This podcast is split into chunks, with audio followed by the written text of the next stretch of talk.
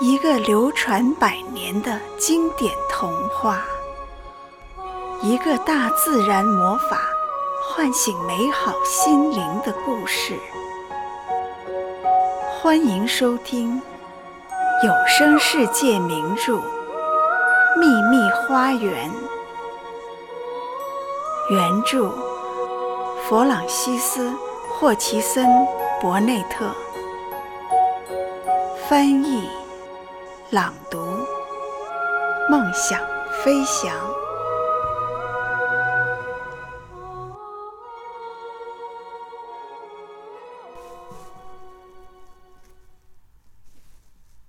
起初，玛丽·伦诺克斯过的日子，每天都是一模一样的。每天早上，她在挂着地毯的房间里醒来。看着玛莎跪在壁炉前生火。每天早上，他在隔壁的育儿室吃早餐，这里没有任何好玩的东西。每天早餐后，他从窗口凝视着窗外，望着那巨大无比、仿佛遍布四面八方，甚至爬上天空的荒原。看上一会儿，他便琢磨着要不要出门。否则就要待在屋子里，但实在找不到什么可做的事情，就只好出去了。其实他不知道，这才是他最应该做的事情呢。他不知道，当他开始疾步行走，甚至沿着小路或在林荫道上奔跑时，顶着荒原上扑面而来的风，他全身的血液加快了循环。他的身体也因此逐渐强壮了起来。其实，他跑动起来只是想让自己暖和些。他讨厌那狂风不断吹打着他的脸，像是一个看不见的巨人，怒吼着阻挡着他前进的步伐。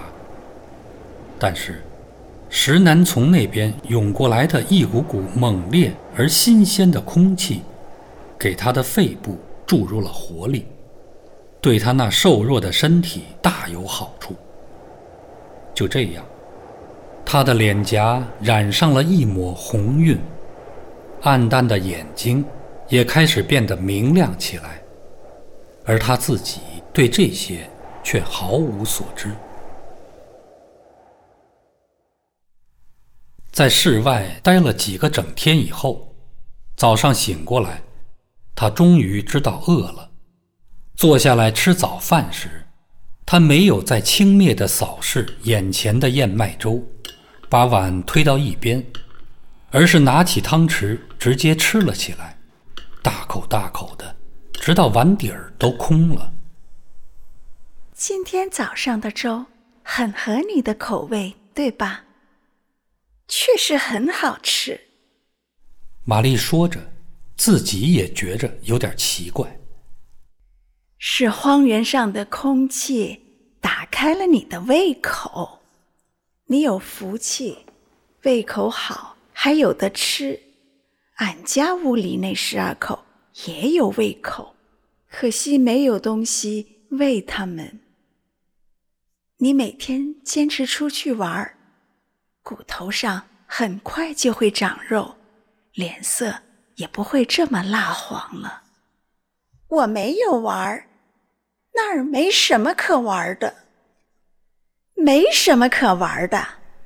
玛莎大叫起来：“俺家小孩儿玩棍棒、石头，他们就是到处乱跑、喊叫、东摸摸、西看看的。”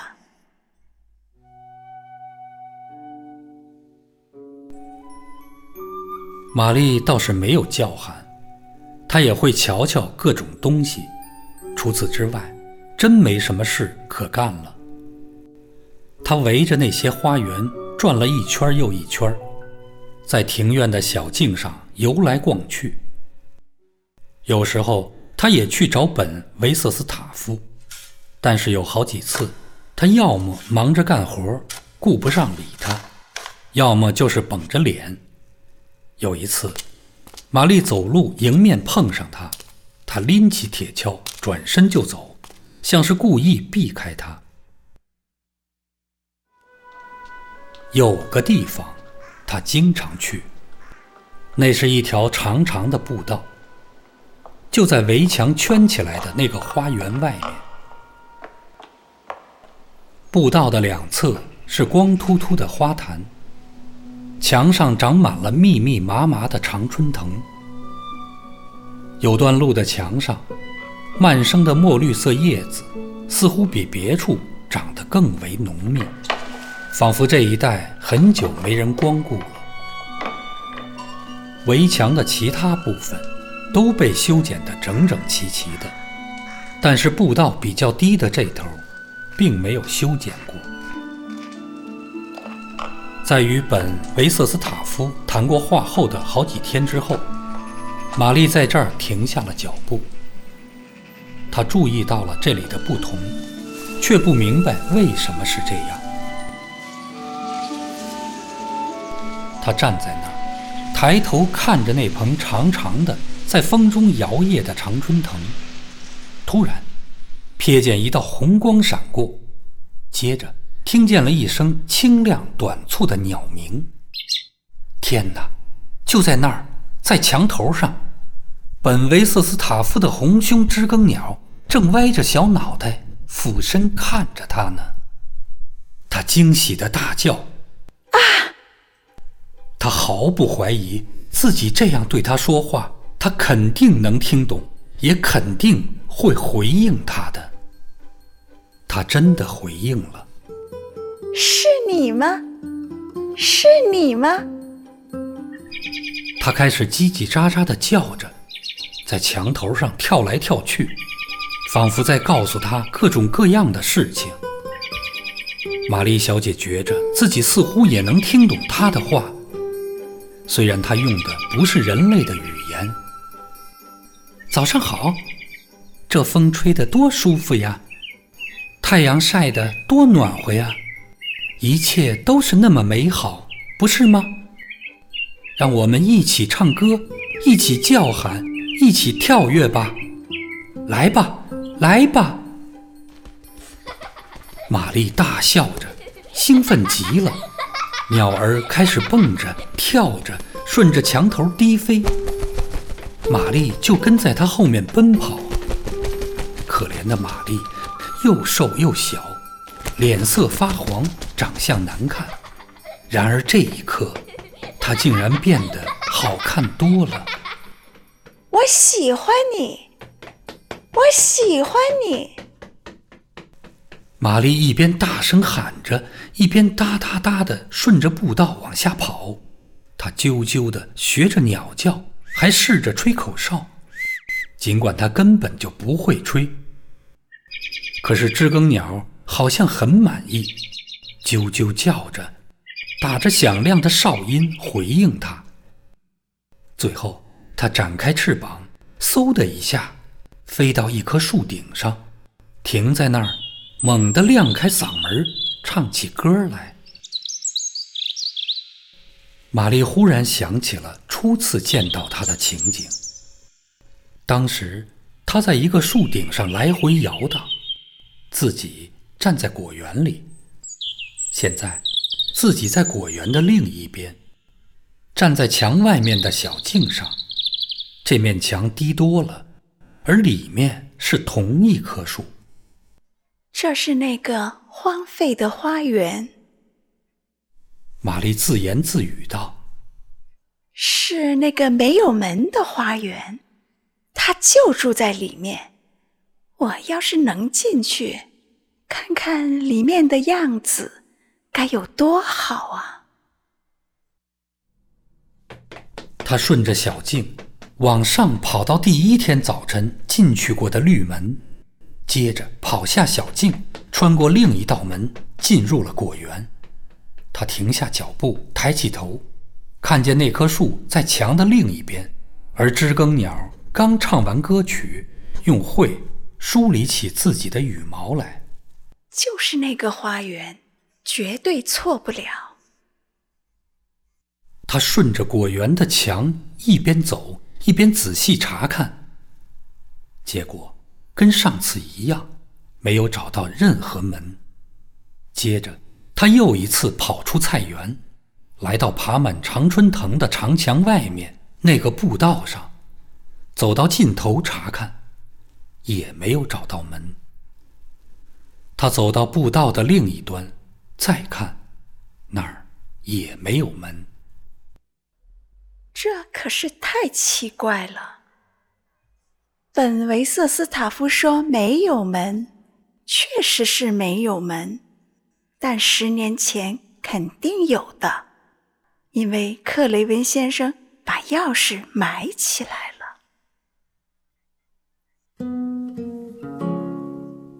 这事儿够他琢磨的，他开始兴味大发，对自己来到密斯西维特庄园也不感到可惜了。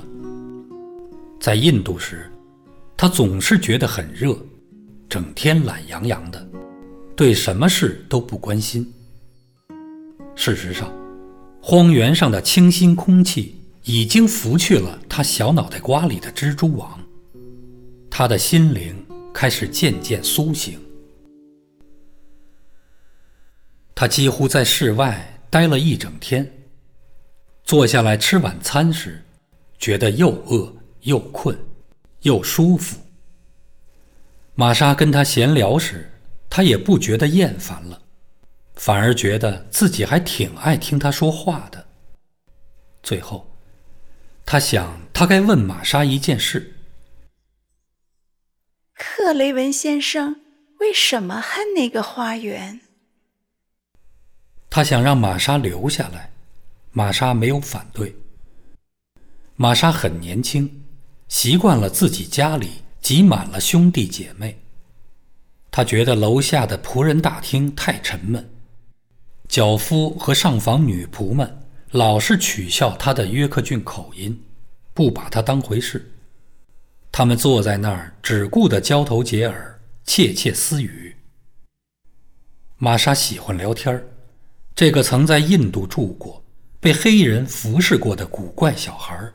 具有一种吸引他的传奇色彩。还没等别人请呢，自己就坐到了壁炉前的地毯上。他干嘛要恨他？玛丽又问了一遍。玛莎把脚盘在身子底下，让自己坐得更舒服一些。你还在琢磨那个花园呢？我猜着你就是的。我刚听说的时候也是这样。他干嘛要恨他？听听，房子周围这风呼啸的，你今晚上要是在外面，荒原上连脚跟都站不稳。玛丽不明白“呼啸”是什么意思。等她听了之后，才明白，原来是指那种空洞、令人发抖的怒吼声。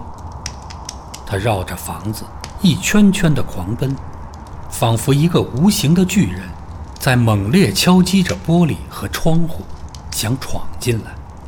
但人们知道他进不来。不知怎的，这让屋里的人们守在一炉红红的炭火前，觉得非常安全。而温暖。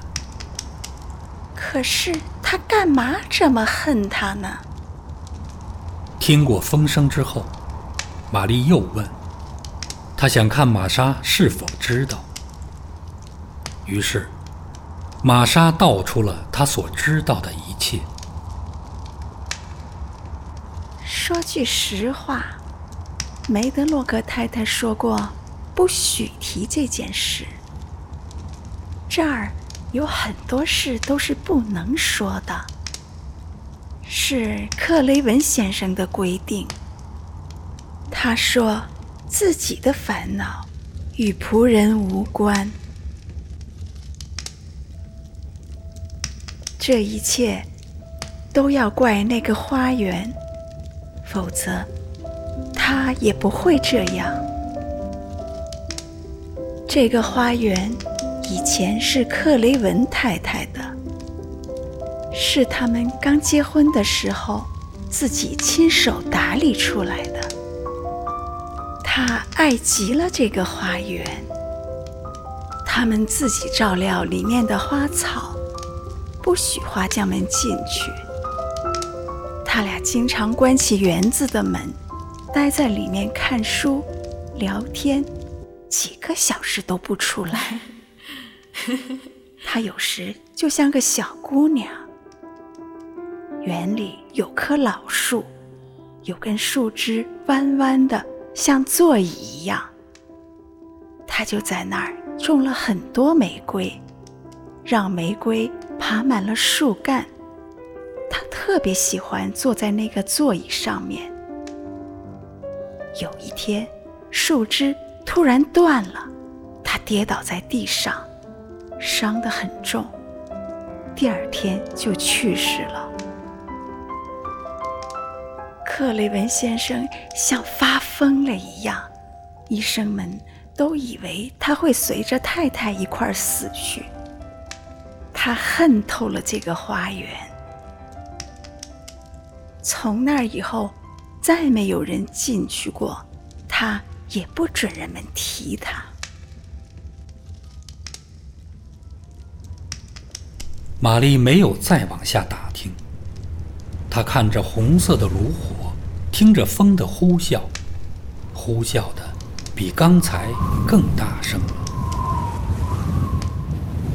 这时，一件很好的事情在她身上发生了。事实上，自从他来到密斯西维特庄园后，在他身上已经发生了四件好事。他觉得自己和知更鸟能相互理解、明白对方。他在风中奔跑，直到全身血液变热。长这么大，第一次自然而然有了饥饿的感觉，而且他还体会到了同情别人是一种什么滋味。可是，就在他听着风声的同时，开始听见了别的声音。他不知道那是什么声音，因为刚开始几乎不能与风声区别开来。那是一种奇怪的声音，像是有个小孩在什么地方哭泣。有时候，风声确实跟孩子的哭声差不多，但是这会儿，玛丽相当肯定这个声音是在房子里面，不是外面。这声音离得有点远。但确实是在宅子里面的。她转过身来，看着玛莎：“你听见有人在哭吗？”玛莎突然显得很茫然。“没有，那是风声。有时候听起来像是有人在荒原上迷了路，在那儿哭嚎。风。”能发出各种各样的声音，可是你听，是在长廊的另一头，是在宅子里面，是在哪条长廊的另一头？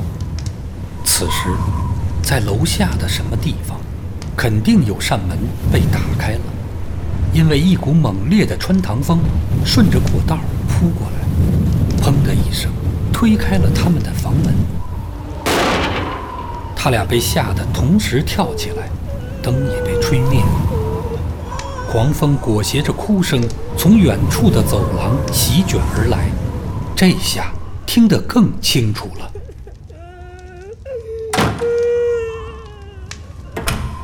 玛莎跑过去关上门，转动钥匙，但是。在门还没有被关上的时候，两人都听见远处过道有扇门被“砰”的一声关上。随后，一切都安静了下来，因为风声也暂时停止了呼啸。是吧？我都跟你说了，是有人在哭，而且不是大人。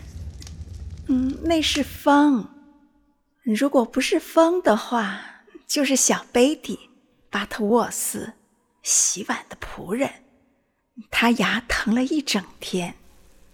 玛莎固执地说。但是，玛莎显得很不自然，有些心神不宁。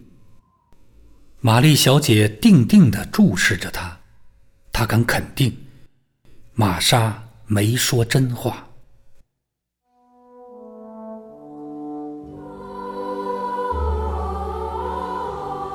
本集播讲完毕，感谢您的收听，再见。